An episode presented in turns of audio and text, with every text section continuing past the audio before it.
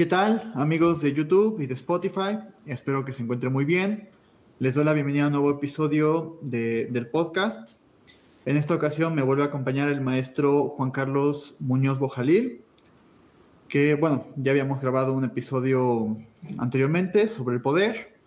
Y esta segunda vuelta queremos dedicarla a las preguntas que, que nos hicieron algunos de ustedes en las redes sociales tanto en Instagram como en Facebook. Lancé la pregunta, ¿qué preguntarías sobre el poder? Y pues vamos a dar respuesta de, ellas. Entonces, pues, bueno, el maestro Juan Carlos Muñoz Bojalil es psicoanalista, estudió la licenciatura en psicología en la UNAM, la maestría en el CIEP, Centro de Investigaciones y Estudios eh, Psicoanalíticos, y se dedica a la, docencia en el Colegio de Psicoanálisis Lacaniano y en otras universidades como la Escuela Libre de Psicología. Y también ha participado en varios foros, en varias entrevistas, en varios, em, en varios escritos también. Tiene varios textos publicados. Y pues bueno, ¿cómo, cómo estás? Bien, muchísimas gracias Javier por invitarme. Eh, muy amable por tu atención y bueno, pues aquí listo ya. Perfecto. Eh, bueno, la, primera pregunta que nos hacen en, que nos hicieron en Instagram fue, ¿se nace con el poder? Esta pregunta la, realizó tanto Jair como Ariana. Les mando un saludo y un abrazo. Igualmente, sí. Y bueno, pues, ¿qué piensas al respecto? Pues ¿Se nace con el poder? Creo que es otra vez como en relación como lo que estábamos señalando antes. Por ejemplo, em, yo pensaría, por ejemplo, Alejandro Magno, ¿no? Este, que es como un heredero de un estirpe. Y entonces podría decirse que em, estaba como destinado a ser precisamente Magno enorme, grande, por los maestros que tuvo, por Aristóteles, por todo esto. Entonces, es como podría pensarse que de ahí, eh, pues, nace la genialidad, o el poder, o el dinero, todas estas cosas que están como justamente representando poder o saber. Entonces, pues creo que es como... Mm, creo que podría ser más bien como un imaginario de la cultura, de que eh, si tiene uno esos antecedentes, casi, casi eh, está obligado a ejercer eh, esa condición. Pero creo que también, ¿cómo es que ahí está justo el ejercicio de la diferencia? Que es el deseo de cada sujeto de hacer un nombre, hacer, no el como, como, no quiero meterme aquí con esto del nombre porque es otra cuestión, pero más bien como querer trascenderse. Un poco tendría que ver con el nombre, pero eh, nada más me quedaría con la cuestión de la trascendencia, de eh, no quedarse como cualquiera. Es un poco la cosa, ¿no? De hecho, todos estamos invitados, en tanto humanos, a no ser cualquiera. Pero no todos están ni, interesados ni con la disposición. Eh, sabemos que es mucho trabajo. En otros es como carisma, ¿no? Y esto. Entonces, creo que verlo así como que el poder como un carisma, otra vez, es una cuestión de posición subjetiva, de qué tanto uno está dispuesto a eh, ejercer esa característica como para hacer de ello una representación que, que, tenga como trascendencia. Entonces, eh, por ejemplo, Einstein jamás quiso él como ser un genio, ¿no?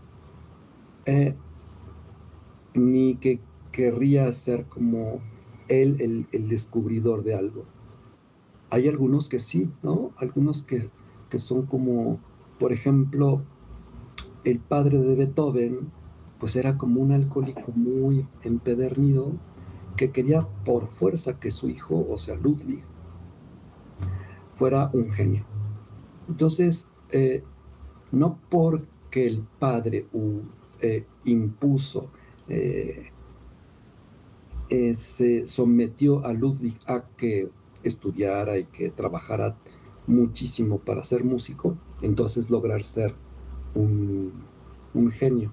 No, creo que es más bien ah, esta ah, elección tanto subjetiva como eh, las condiciones, como esta entrega y sí una cierta particularidad que todavía creo que no podemos decir que, ah, sí, eh, en tanto uno es un genio, debiera ser un genio. A veces hay algunos que pueden ser brillantes, pero son unos asesinos. Entonces, no es así como garantía de que tengan que ser necesariamente gente brillante, ¿no? Eh, ¿Cuánta gente no conocemos que puede ser muy, muy brillante, muy inteligente, pero los ataca una melancolía o una devaluación eh, considerable o una imagen corporal que tampoco les viene bien y entonces ya es desastroso. Entonces, eh, no necesariamente es por tener unos genes considerables, de, o sea, por ejemplo, la familia Mozart, ¿no?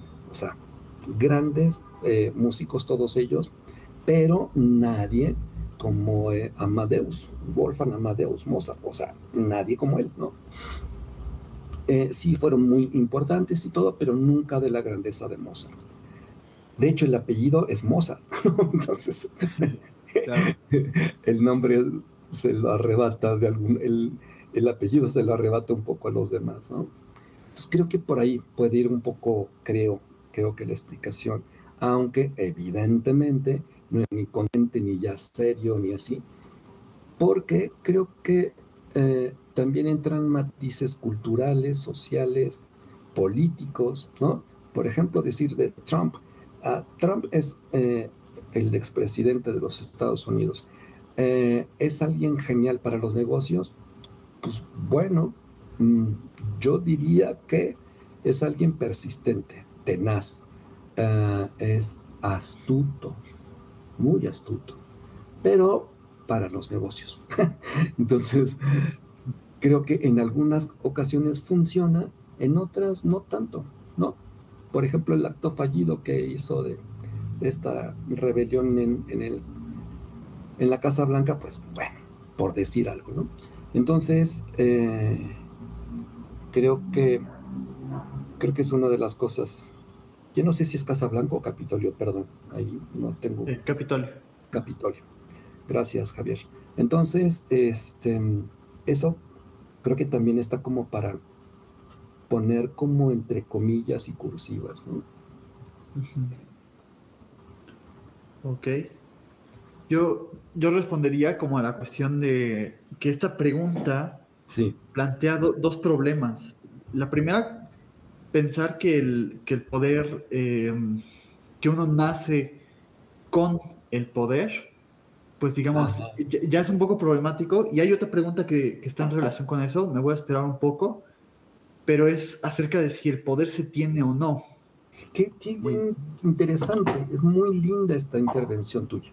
Muy sí. porque entonces esto de, tiene que ver con un don, el don de la palabra para con la palabra poder. Entonces ahí hay otra lectura que no necesariamente contraviene lo que decía antes, sino es otra posición, ¿no? Una diferencia, otra vez una diferencia.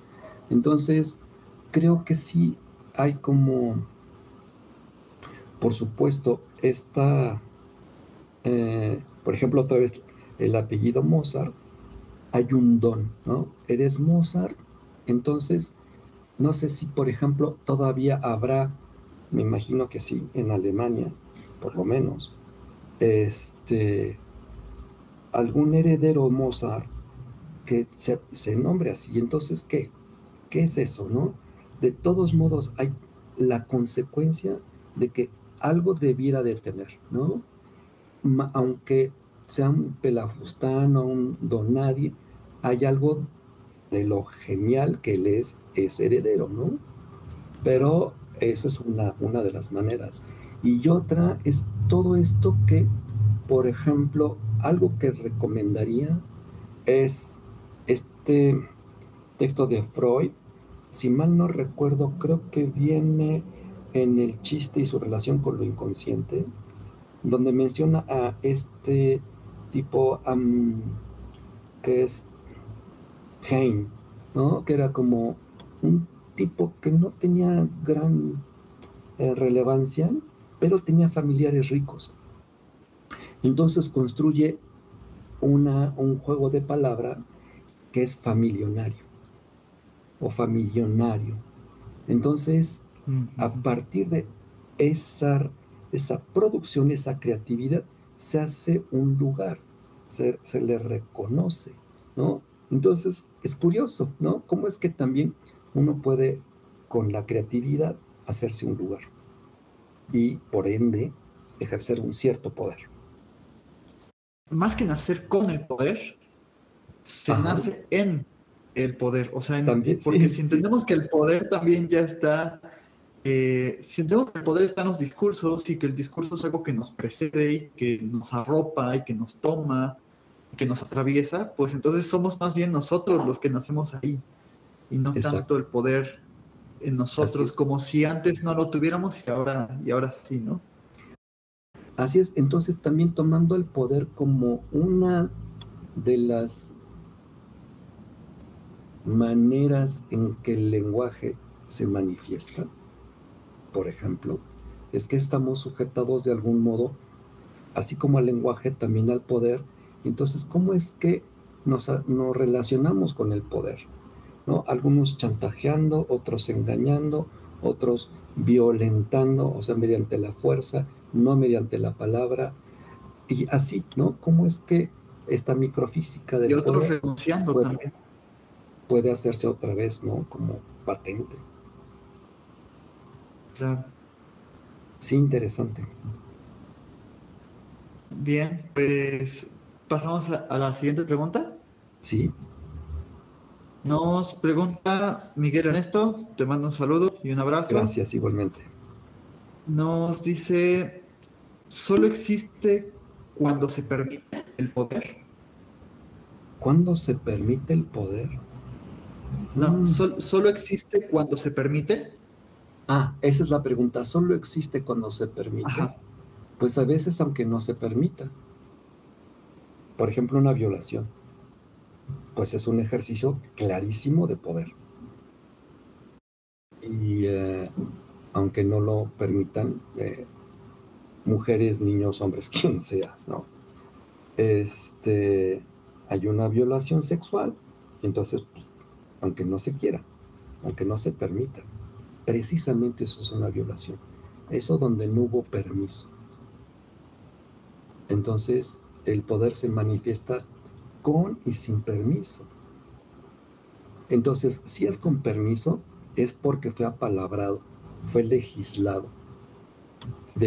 tuvo que haber habido un proceso de legalización de ese ejercicio de poder para entonces, de algún modo, compartirlo con la cultura. Es un poco, creo que lo que nos me enseña Freud en Totem y Tabú, ¿no? A partir del asesinato del padre, bueno, se instaura precisamente una legalidad. Entonces, este acto violento genera a posteriori una culpa por una parte y por otra parte la ligazón entre los hermanos para establecer algo prohibido. Entonces, decir, eh, las mujeres que pertenezcan al mismo clan, de algún modo, pues no son prohibidas porque es la estirpe y este tipo de cosas, ¿no? Un poco también la herencia del Edipo en Freud. Creo que eso es particularmente estructural, fundamental señalarlo. No sé, ¿tú cómo lo ves?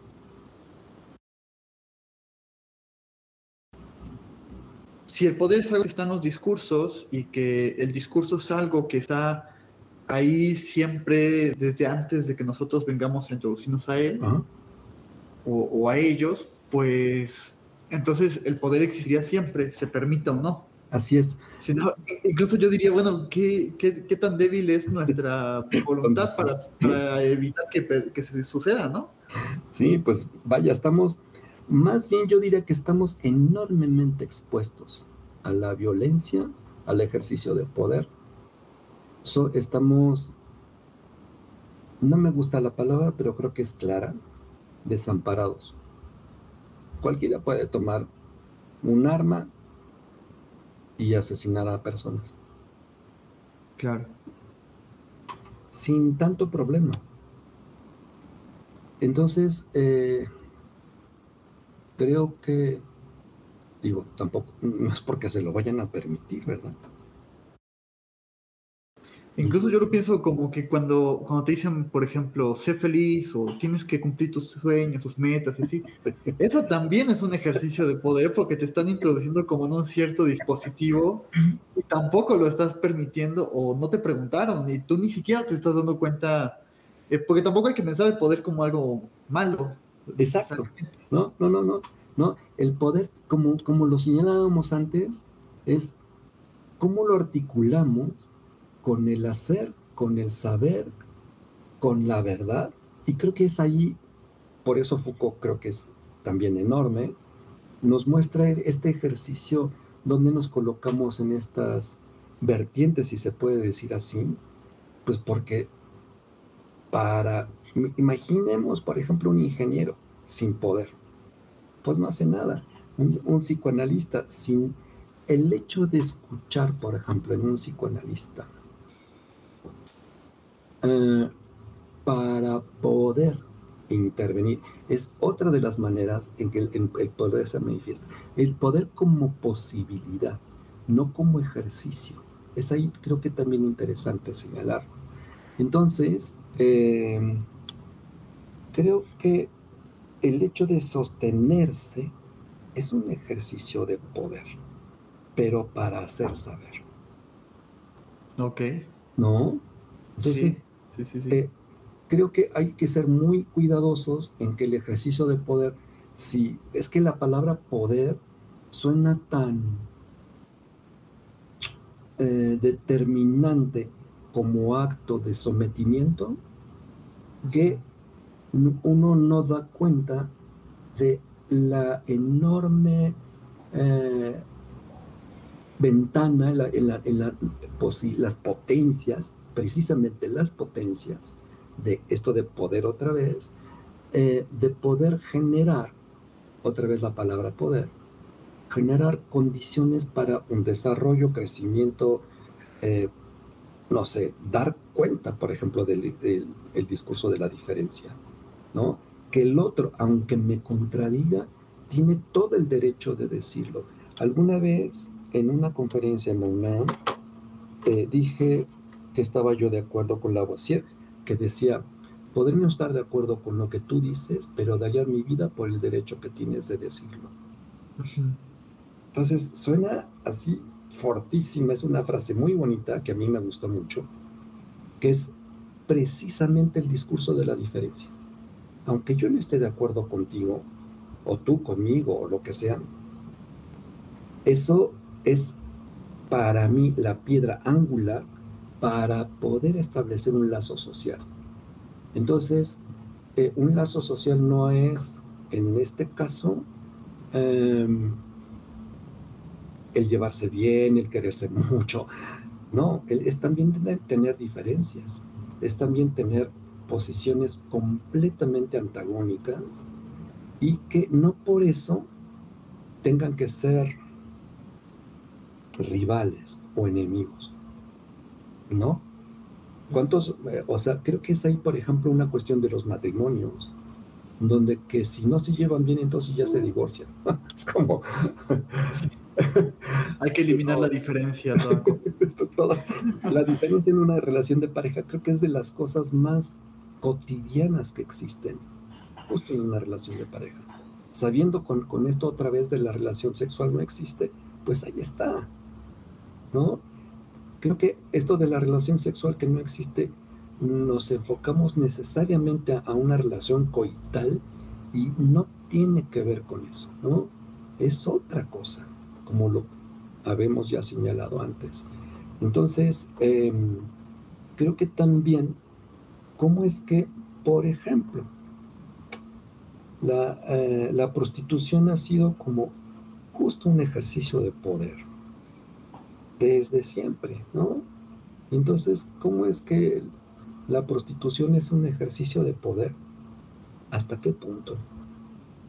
¿Hasta qué punto? Y también que tanto una prostituta es como un objeto a someter. Entonces, tanto una parte como la otra son como sujetos al ejercicio de poder. Entonces, poder saber el lugar como sujeto qué lugar tiene respecto al poder y cómo lo ejerce, o cómo lo permite, o cómo lo posibilita, o cómo es que eh, niega el ejercicio del poder, creo que es ahí donde el sujeto puede cuestionarse sobre su función y su lugar con respecto al ejercicio de poder, creo que es para mí la manera más ética posible para poder dar cuenta como sujeto ético respecto al poder. Ok. Sí, creo que estoy totalmente de acuerdo con ello. Y em, bueno, eh, otra pregunta que, nos hacen es de, Lady Fuentes, que ya había mandado una pregunta el episodio pasado. Ah. Y bueno, nos pregunta eh, en esta ocasión, ¿por qué la gente lo busca tanto? Al, poder. Porque es inevitable. O sea, no podemos no buscar el poder. Poder para seducir, poder para encontrar un trabajo, poder para, para todo. Entonces, es, la otra es, por ejemplo, que algo puntual. Eh, el poder como lo estamos trabajando ahorita, no es, ah, yo puedo caminar. No, no es ese poder. No, ese, ese verbo es como una acción nada más, sino el ejercicio de poder. Entonces, em, el ejercicio de poder puede aplicarse de algún modo consciente o inconscientemente para con, lo, para con el otro o para consigo mismo creo que ayudaría mucho. Es un texto difícil, yo sé que es un texto difícil, pero es un texto bellísimo, cuesta trabajo, pero creo que, insistiendo, hay cosas muy ricas que tiene, que se llama La presentación de Sacher Masoch, de Gilles Deleuze, y creo que es Amor tu editorial, y donde presenta evidentemente eh, la postura tanto del masoquista como del sádico en su relación con el poder. Entonces creo que eh, son inevitables. Por ejemplo, decir, en una relación de trabajo, ¿cómo se evita la relación de poder? Pues, imposible. No puede no darse un ejercicio de poder. ¿No? También recomendaría, por ejemplo, la dialéctica del amo y el esclavo en Hegel, eh, de Coiré. Entonces, bueno, son textos así fundamentales para poder adentrarse y problematizar este tipo de cosas. Sé que son difíciles, pero, eh, o si no, pues nada más quedarnos con esta imagen de YouTube, no hay problema, ¿no? Quedamos con el puro imagen y la, la disertación y se acabó, ¿no? Pero si quieren más, pues ahí evidentemente hay información. Claro. Yo, yo incluso contestaría que uno busca tanto el, poder eh, por como lo, decía Nietzsche, porque hay una voluntad de poder y esta voluntad de poder busca la afirmación de la vida. Entonces, en ese sentido, pues desde que nacemos también por eso buscamos poder, porque también poder es igual a, vida, de cierta forma. Sí, lo estás diciendo de manera más elegante que yo y que me parece súper, eh, mm, no súper, muy importante muy importante este señalamiento que haces, porque sí, es esta voluntad de poder. Y creo que también hace mm, referencia a un heredero también de Nietzsche, que es Schopenhauer. ¿no? entonces, desde esta, eh, el mundo como voluntad y representación, ahí va un poco la voluntad y que en Freud es leída como deseo. Creo que es ahí donde las cosas van como articulándose, ¿no? Y entonces, si este, diríamos ahora, bueno, yo diría, un deseo de poder, por supuesto, o una voluntad de poder, como lo señalaste de Nietzsche. Entonces, em, ¿cómo no reconocer que hay un trabajo eh, donde si nosotros recapacitamos, podemos preguntarnos cómo es que hemos deshecho nuestra vida de manera, creo que en misericordia, por este ejercicio de poder. Por ejemplo, poder dominar la naturaleza hasta el punto que nos la queremos comer. Y al comérnosla, nos enfermamos de un virus que nos está matando. Sí, sí, sí. Creo que es así de, interesante. No es que entonces, ah, entonces ahora la, la naturaleza se está vengando. No, no, no, no, por favor. No, no tiene que ver nada de eso. La, la, naturaleza no es un ente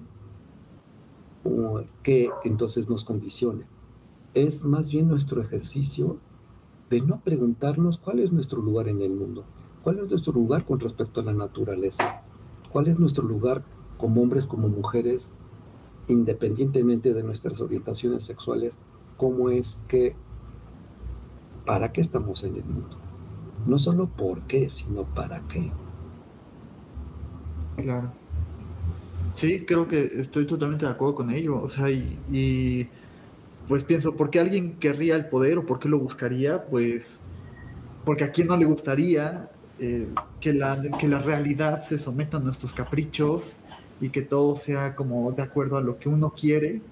Que de hecho eso es uno de los principios de la eliminación de la diferencia. Cuando uno tiene una pareja que es diferente, eh, cuando empieza a manifestarse la diferencia, pues es cuando empieza a surgir también esta violencia o, o este querer cambiar al otro, o entonces mejor te dejo porque eres diferente. Sí. Entonces, pues hay una erradicación ahí de la, de la diferencia porque no, pues porque no causa, no causa placer o no se somete a nuestros caprichos. Sí. Ahora también otra eh, manifestación del ejercicio de poder es que, por ejemplo, en un cualquier gobierno, cualquiera, así sea el más democrático o el más autocrático o monárquico, lo que sea, o hasta anárquico, ¿no? No puede no haber eh, señalamientos de un deber ser. Entonces, ese es un ejercicio de poder. Claro. Y por otra parte, el no estar regulados por un ejercicio de poder, pues evidentemente generaría un caos espantoso. Claro. ¿No? Y que creo que nos acercamos un poquito, ¿no? Y nos acercamos un poquito, si no, si no es que mucho. Por ejemplo, cuando las instancias de los gobiernos hacen como si gobernaran, cuando lo que hacen es, por ejemplo, engañar al pueblo, utilizarlo, eh, tener vínculos, por ejemplo, con el narcotráfico. O ser ellos comparsas, ¿no? De un toma y daca del ejercicio de poder. Creo que es ah, muy delicado hablarlo. Entonces, ¿a qué nos estamos sometiendo, por ejemplo, en este país, nuestro país, México? Y que también se parece un montón a Latinoamérica, ¿no? Donde el ejercicio de poder es como hipócrita, mediocre, engañoso. Eh, bueno, los Estados Unidos no cantan mal las rancheras, ¿verdad? Creo que es ahí donde los gringos también cantan rancheras, cantan bastante bien. Entonces, Este, ¿cómo es que este ejercicio de poder, cómo quitárnoslo de encima?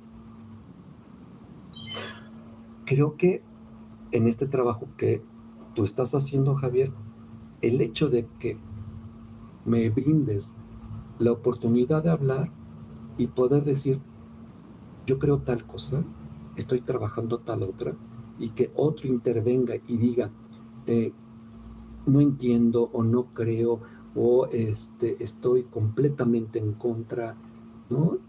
Eso es un ejercicio de poder de la palabra, del discurso.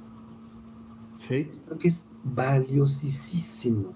Es creo que eh, utilizando precisamente las redes para que en consecuencia podamos decir lo que deseamos y sostenerlo, creo que es una obligación y una corresponsabilidad que todos, en tanto sujetos al no, no solo al lenguaje, a la cultura, para que también veamos la diferencia, eh, al otro, evidentemente, no, estamos constreñidos, ¿no? estamos concernidos a un lugar de responsabilidad. La otra, como una manifestación perversa, pues es como hago como sí.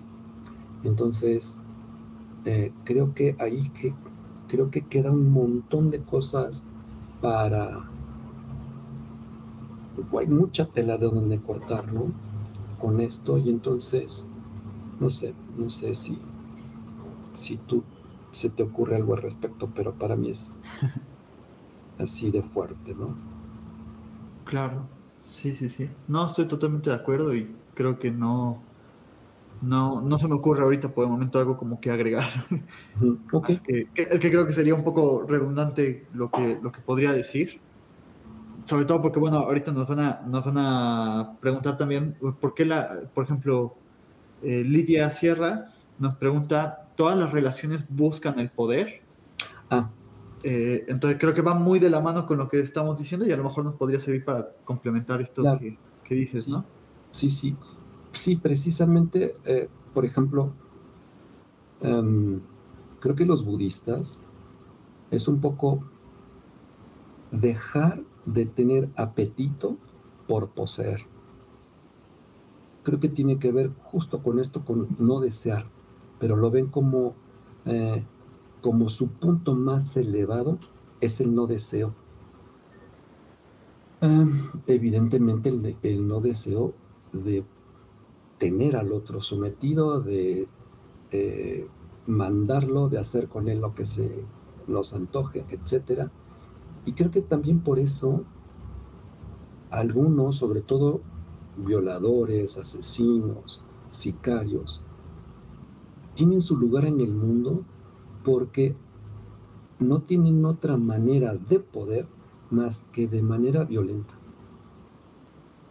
Son creo que bastante parcos, muy concretos, pueden ser astutos, que no inteligentes, para poder hacer tal acto. Entonces, para, por ejemplo, con una relación de pareja, pues claro, puede ser como em, el poder es inevitable completamente inevitable, tanto los hombres como las mujeres, ¿no? Entonces, eso es el poder fálico que diría Freud, ¿no? Querer poseer. Creo que es ahí donde estoy haciendo un trabajo justo al respecto. Entonces es, voy a decirlo con una palabra que en México tiene una característica un tanto cuanto grosera, pero por ejemplo en España no, que es coger. Y entonces coger, por ejemplo, mis lentes, ¿no? En España se diría así. Y en México es como tomar, ¿no? Agarrar. Y cuando la decimos agarrar es como, ¿cómo no evocar que son garras? Entonces, no lo agarramos, lo tomamos. Entonces, hay cuestiones de, lenguaje y de cultura. Pero em, este de tomar al otro como justo un objeto, ¿acaso no es un enorme placer? Es uno de los grandes placeres. Pero esta querer poseer al otro sin entregarse, creo que es de las maneras más egoístas de relacionarse con el otro. Sí. Donde hay como una, un vacío que se, que se genera justamente por eh, querer tener este escenario de poder dominar al otro. Creo que es un poco, si mal no recuerdo lo decía el Marqués de Sade, que un poco, no lo voy a decir literalmente, pero decía que una de las maneras más hermosas para, para él era ver a su amante eh, siendo, estando siendo eh, en el momento del asesinato de su amante, ver los estertores de la vida y de la muerte, cómo es que en ese momento poseía a, su amante en estos momentos así cruciales. Evidentemente es más como una cuestión eh, real, una cuestión literaria, porque bueno, el marqués de Sade no era un sádico. Se toma de ahí su nombre, pero no, no era, no era un sádico, era más bien un escritor medio malo, no era muy, muy, muy ducho para la escritura, pero es alguien que trasciende, por ejemplo, ¿no? En esto que cuestión del poder no era tan hábil, pero tuvo las condiciones para ejercer ese poder. Bueno, entonces, eh, con esto de las relaciones de pareja, creo que es de lo humano las relaciones de poder. ¿Cómo es que entonces podemos ponerle límites? no, no es como para dar consejos ni cosas así, porque no, del lado del psicoanálisis, pues nunca estamos como, ¿para qué dar consejos? Se me hace de la cosa más absurda. Pero creo que sí es entonces, ¿cómo no ejercer el discurso, la palabra, el no estar de acuerdo, el enunciar desde un principio de una relación qué se quiere y qué no se quiere? Hasta dónde, cuando lo que sea. Entonces, evidentemente hay un desnudamiento de uno como sujeto ante el otro. Entonces puede haber desde un principio como las condiciones para aceptar o no una relación así. La que sea. Hasta una relación que tenga características perversas. Es también entonces responsabilidad del otro. ¿Hasta qué punto híjole, ahí es otro, otro problema, ¿no? No, no me quisiera meter ahora con eso porque pues, ni es tiempo ni, ni la condición es para esto, ¿no? Sí, yo, yo diría también que, bueno, si estamos pensando que el poder es algo que configura discursos y que los discursos al mismo tiempo se encuentran en la realidad social y la estructuran y, median la relación que tenemos con los otros. Entonces, pues en ese sentido, yo diría, pues claro que todas las relaciones están atravesadas por el poder o, todas las relaciones pues implican algo del de, poder, no necesariamente como dices en términos negativos, o sea, de, de abuso o de, de, una injusticia, sino pues sí también, eh, como decía eh, Nietzsche, eh, como esta afirmación de la vida, que no es la vida misma, es la afirmación de la vida. O sea, entonces, en ese sentido también necesitas eh, del poder para poder aproximarte a otra, otra persona. hasta lo dijo un poco redundante, ¿no? O sea, necesitas del poder para poder. Eso, pero justo por esto aparente redundancias para poder poder, ¿no? Entonces, esto de poder poder es como saber saber hay una redundancia y en qué momento está la redundancia. ¿No? Creo que es, un juego interesantísimo donde creo que eh, si nos detenemos, si hay una coma, por ejemplo, creo que es interesante, ¿no? Hacer, coma, hacer, o hacer, hacer sin coma, evidentemente la dirección del, del sentido es otra. Entonces, suena súper interesante, creo.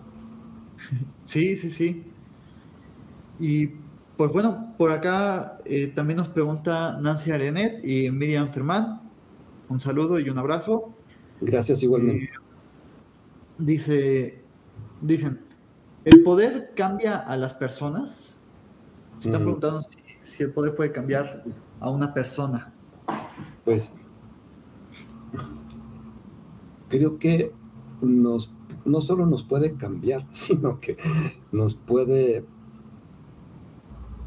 hacer perder, nos puede destrozar, nos puede hacer casi, casi. ¿Quién quiere el poder? Entonces es este amo, que por eso recomiendo el libro, que tendría todo el poder de hacer lo que quisiera, más allá de las leyes, más allá del deseo del otro, más allá de los límites, ¿no? Que uno pueda hacer lo que quiera. Curiosamente, por ser humano, el hecho de querer ejercer ese poder es que no puede no haber límites. Desde límites corporales, desde los límites del, lenguaje, los límites de sus actos. Entonces, creo que es ahí donde em, está también este mismo constreñido a ciertos límites. Por ejemplo, Trump, otra vez, pues es un tipo que tiene mucho poder, pero aún así hay otros que también tienen poder. Y le dicen, por ejemplo, este de Twitter, pues fíjate que no puedes decir ese tipo de cosas, ¿no? Es mi negocio o es mi portal o lo que sea. Y entonces ahí no puedes decir esas cosas, ¿no? Entonces, ¿cómo también el ejercicio de poder no es ilimitado?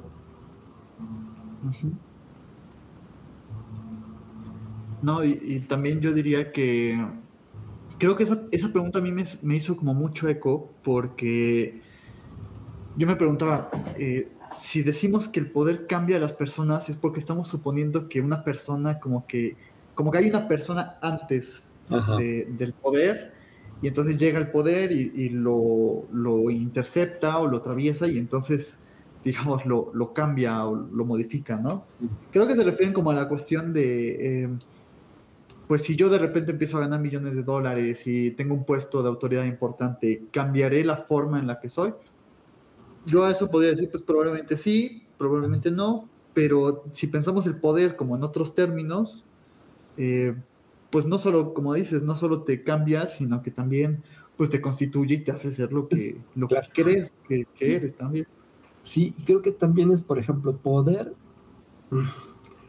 antes tenía dinero, ahora no, ahora sí tiene dinero. Entonces, esto de antes no tiene, ahora sí tiene, y entonces, por tanto, tiene más poder, y entonces si tiene más poder porque tiene más dinero, entonces es egoísta y, es como petulante y así. No, es el mismo, solo que ahora puede ejercer poder, puede ser despreciativo, puede, y que antes tendría que someterse como esclavo, pero este apetito voraz, este ego de querer poseer, lo ha habitado siempre. Por eso, en tanto humanos, todos queremos tener poder.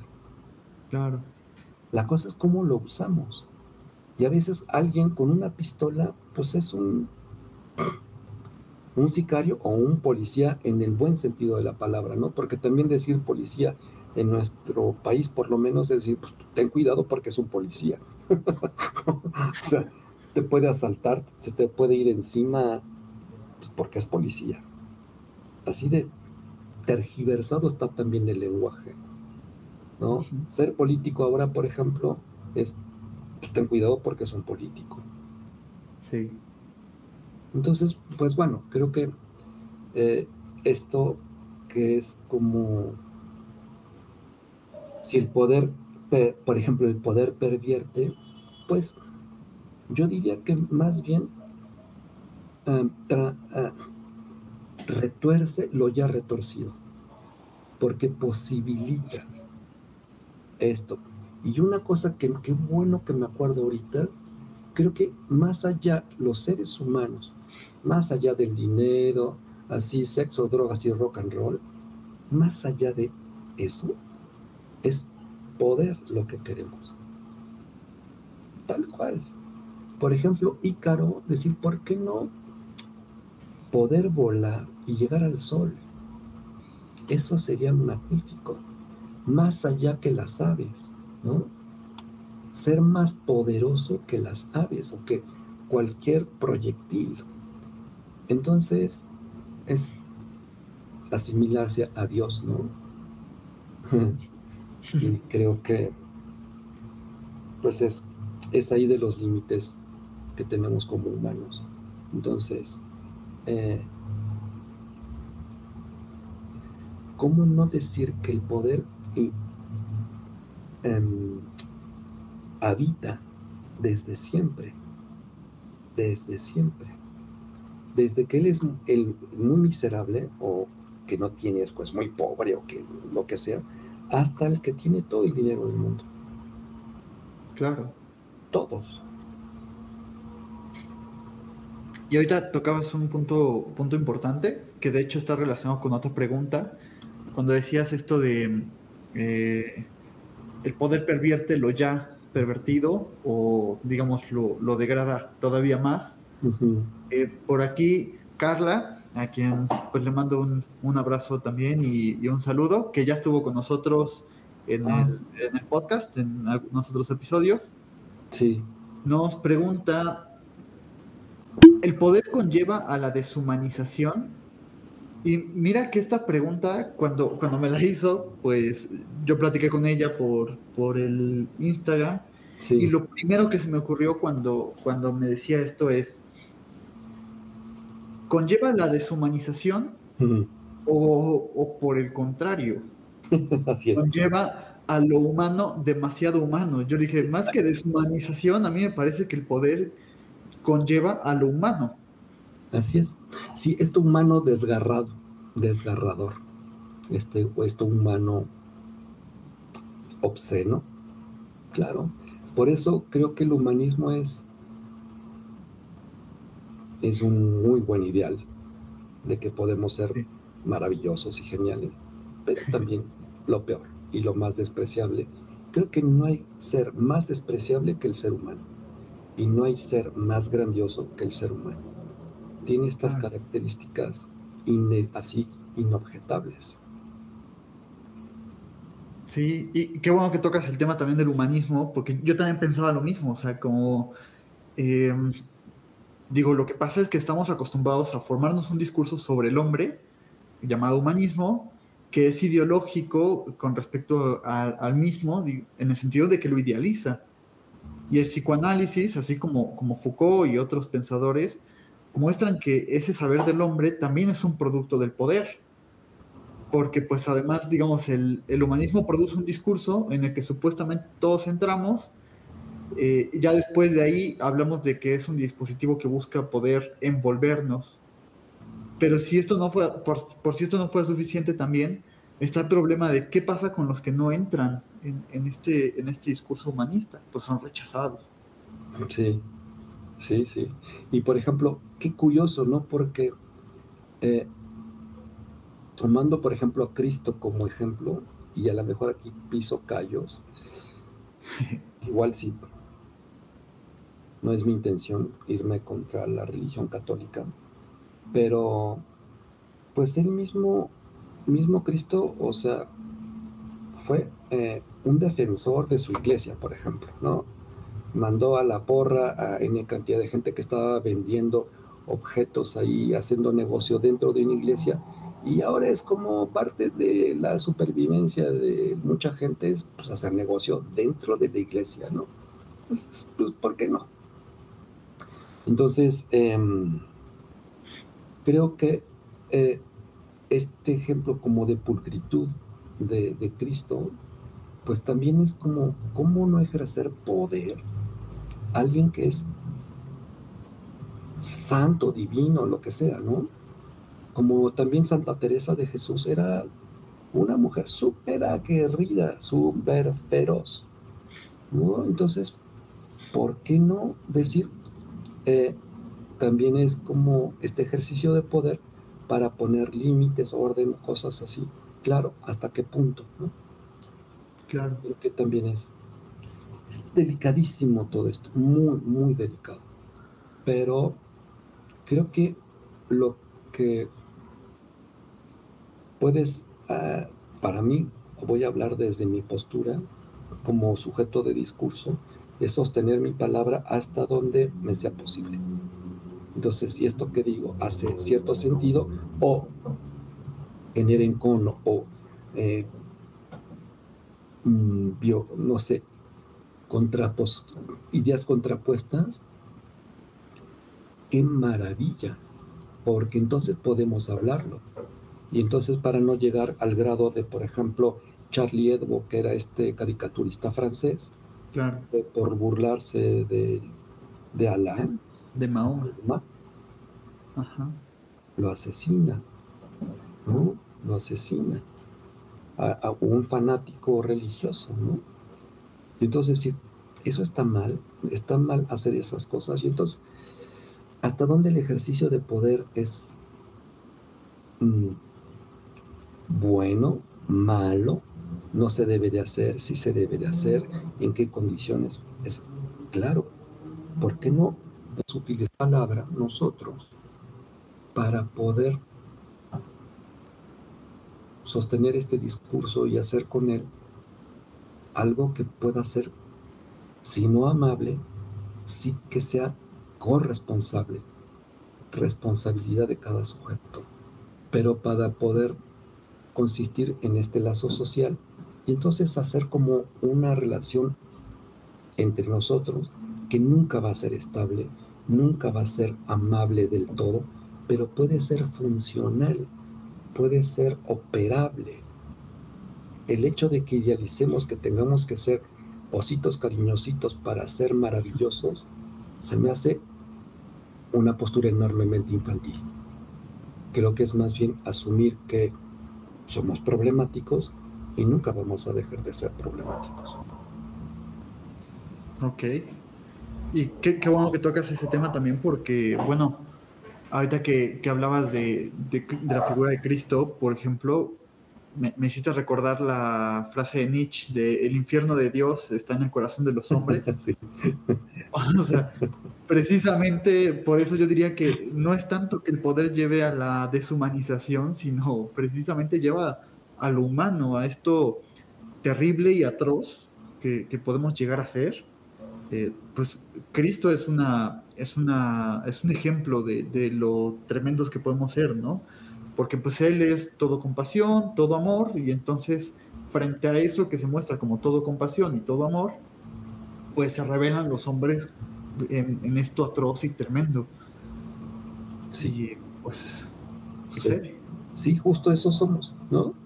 Entonces otra vez este asesinato del padre y así puede verse de esa manera puede también verse como necesitamos matar para estar en paz. Creo que no, creo que no hace falta, pero a algunos les hace mucho sentido. Y entonces creo que queda ahora clarísimo por qué hay asesinos seriales. Si matas a alguien, pues no puedes no matar al siguiente y así al que sigue, porque eh, el hecho de matar a alguien solo por estar en mi contra o en su contra, pues es creo que el acto más bárbaro. Sí.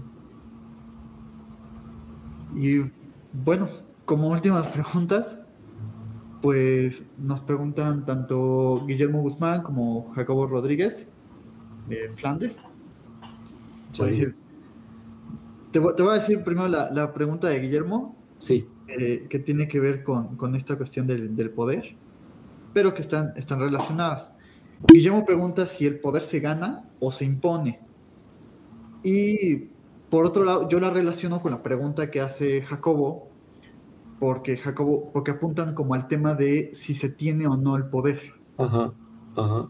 pero, pero bueno, eh, Jacobo por acá mandó su pregunta, ¿no? Dice que, va, en relación con la de Guillermo.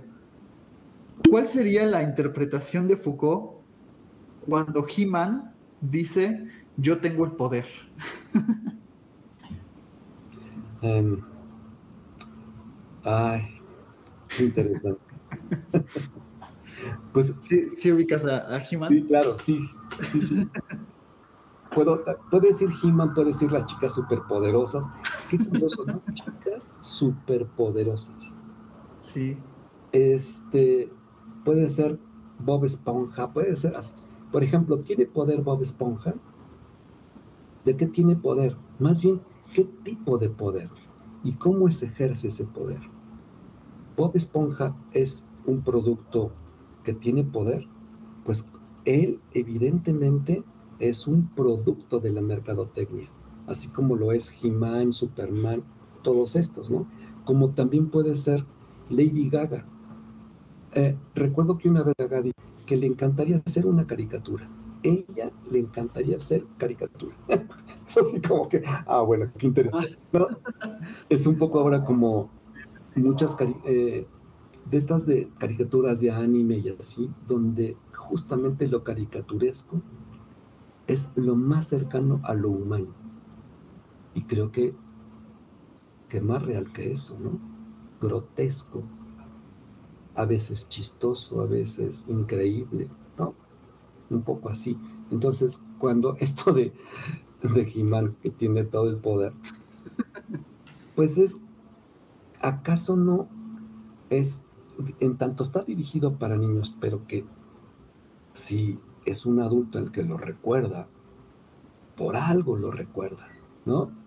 Es que no es esta cuestión egocentrada de querer tener todo el poder, de ser maravilloso, de volar, de, eh, darle vuelta al mundo y entonces hacer retroceder el tiempo como Superman, ¿no? Estas cosas que son así divinas o más que divinas, son evidentemente más allá de la omnipotencia, porque ningún Dios creo que puede hacer eso. Por lo menos hasta ahorita, ¿no? De lo humano no creo. Entonces, pues es una representación fantástica de un ejercicio de poder bastante egocentrado. O sea, no, puedo explicármelo de otra manera.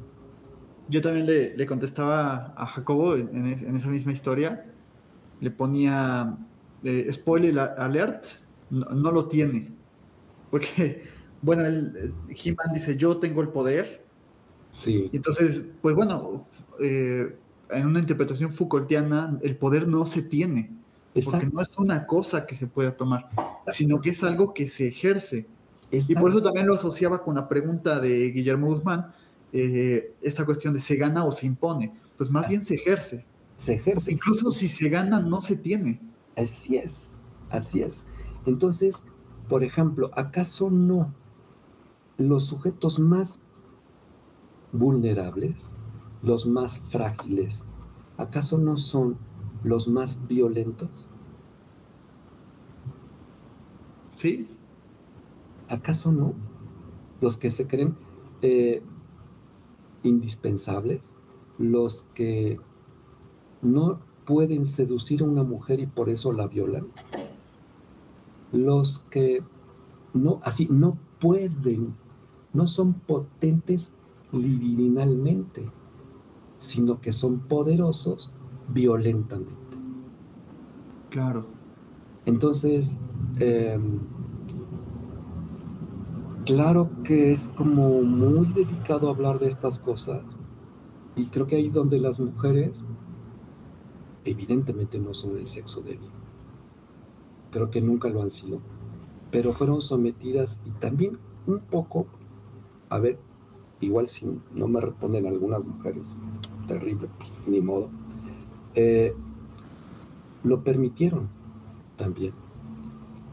Y entonces, no que hayan tenido conciencia después de la Segunda Guerra Mundial, creo que siempre tuvieron conciencia, pero también utilizaron al otro como su esclavo.